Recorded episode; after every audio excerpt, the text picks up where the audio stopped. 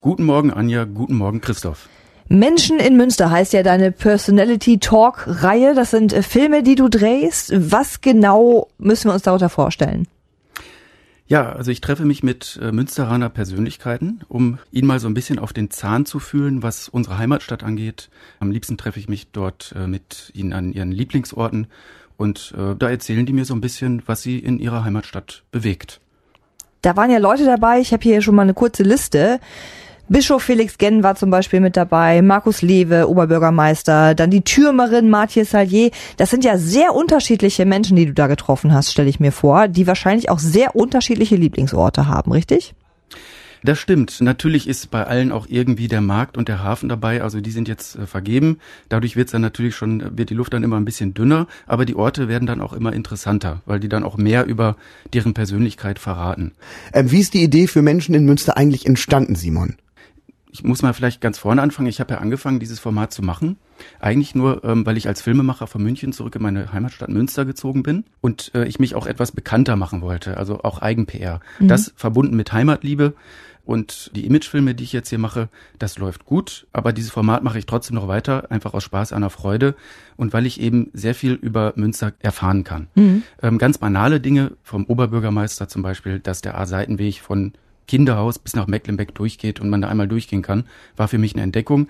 Aber auch zwischenmenschliche Sachen, die man jetzt bei einer Stadtführung nicht so erfahren würde. Und das war zum Beispiel bei Onkel Willi so. Was ist für dich so die, die interessanteste Geschichte gewesen, die du gehört hast oder die interessanteste Persönlichkeit, die du getroffen hast?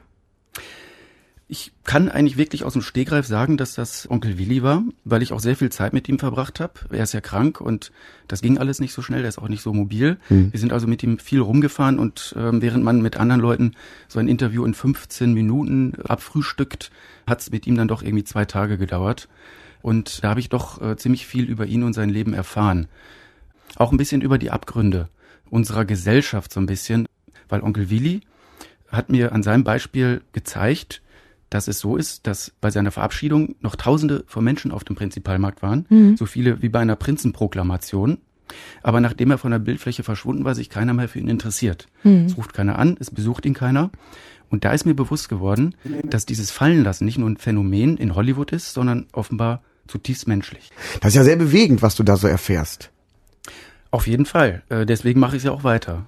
Jetzt hast du gerade ja schon einmal kurz angesprochen, das ist nicht nur ein Phänomen in Hollywood und das sagst du nicht nur, weil du glaubst, dass das in Hollywood so ist, sondern du hast da ja auch Regie studiert in Hollywood, also du warst schon auch vor Ort und äh, kannst das auch ja so ein bisschen interner beurteilen als jemand wie wir, die jetzt mal die Oscars gucken, aber ja von Hollywood keine Ahnung haben. Was würdest du sagen, ist der größte Unterschied zwischen Hollywood und Münster? Gibt's da was? Ja, also dass ich jetzt in Hollywood gewesen bin, das ist jetzt schon einige Zeit her da muss ich jetzt tatsächlich überlegen.